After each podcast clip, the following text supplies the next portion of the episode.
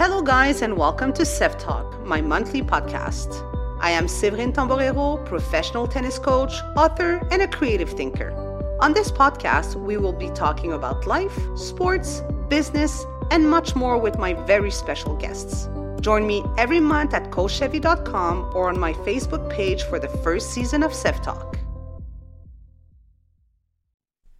Hello, everyone, and welcome to Sev Talk. I hope you all had a great month and that you are still driven to look for your passion or that you have found it. For those who wonder if I'm still on court coaching, the answer is yes. Being on court is where I love to be, and when I'm working with players or coaches, I always make sure they have fun and give their all. I am the same way when I'm in the office, and it's funny how having fun in business and sport is not taken seriously. A few years ago, I remember when I was working with one of my young players, we were doing creative things with the ball and enjoying ourselves. A player beside us, a pro player today, looked at her coach and asked him why they were not doing the same thing. She said, That looks so much fun. The coach answered, It's time to work, not to play. At that moment, I was like, wow, I then realized that she was so bored that she was doing half of what the coach was asking of her. On the other hand, a 10 year old kid was enjoying himself and worked like crazy. It was a moment that confirmed that I was doing the right thing, even if today I am still criticized for it and that some colleagues or parents don't see me as a real coach. It is interesting to see the perception that people have about a good environment that is needed for developing athletes. It is the same thing in business.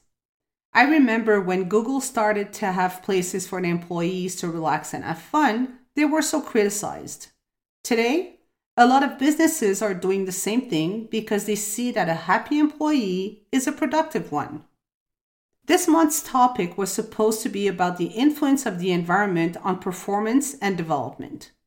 I realize that it is impossible to discuss without talking about the people in control of that environment.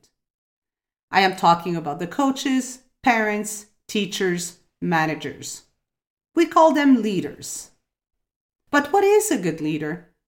Am I a good leader to the coaches, parents, players, and my coworkers?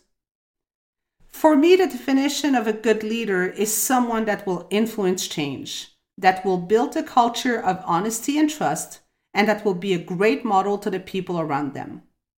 I read recently that the top three things that people want in a leader is very simple. They want someone that is honest, competent, and inspiring. Well, if it is that easy, why do people struggle to be a good leader? Why are kids dropping out of sports because of the coach? Why do we quit our jobs because we are paralyzed by fear and pressured by our leaders? Easy. The human aspect of leadership is not present. Caring for people and being a good listener is missing. We are driven by numbers and not values, and values should drive commitment. It's about being passionate to do what you do. You see, passion is back again. Everything today needs to be measured to evaluate success. How fast you run at 10 years old will influence your pathway to the Olympics.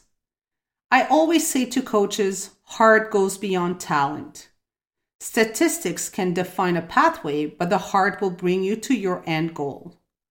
We even have numbers in business to evaluate the success of employees.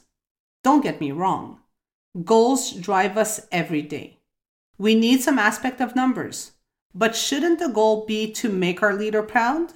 To exceed their expectations? When you work with passionate people, they will give you their all until you break that passion. We should remind ourselves every day that we are in the business of people, not just numbers. Why we work will determine how we work. To be successful as a leader, you need to trust the process, the players, teammates, employees. Trust is not about hiding from your weakness or fears, it's about embracing them. It's about accepting that people have different ways to get to the end goal. It's about letting people fail so they can learn from it and be better. When I was a younger coach in charge of an elite program, I had coaches working in different programs with me. In most of the sessions, I wanted the coaches to lead the training. Sometimes it was good, and other times it wasn't. When it was not up to my standards, I took over because I did not want the kids to lose any time or to have parents complaining about the session. I realized a few years later that it wasn't helping them becoming better leaders.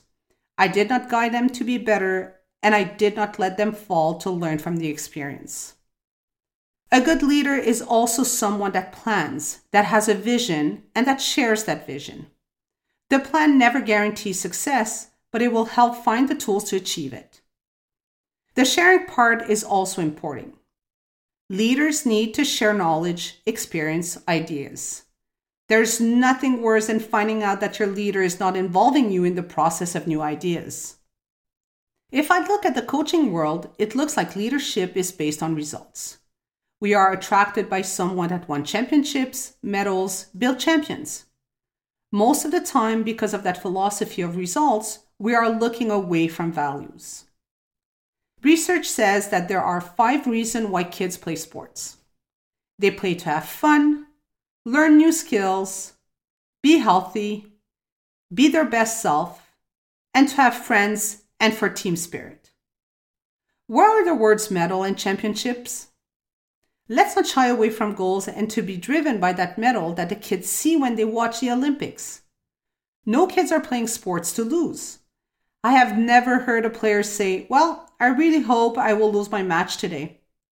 They all need that goal to use for motivation, but success can't be defined by it. They all know that sometimes they will win and sometimes they will lose. How you achieve your goals should be the most important thing process versus results always. So, to have success in your leadership, you should create a fun and safe environment. Help your staff or athletes to be creative. Model what you want others to do or be. Create a culture of trust and honesty. Have clear values and act on them. Lead by them. Have confidence in the people around you. Trust the individual path. Give people choices and have them make their own decisions. Learn from experience, and again, all of this can be done in an environment of fun. Talking about environment, this will be the next month's topic. Stay tuned. Remember, being a successful leader is a choice. It's not coming in the mail, or should I say now, in an email. Oh my God, I feel so old. I will leave you with this phrase by Simon Sinek a boss as the title, a leader as the people. I hope you enjoyed this month's podcast and that you downloaded the Stingray Music app. This month's song selection is by an artist with a great voice. She is a leader in what she does because she inspires change with her music. This is from Pink, What About Us?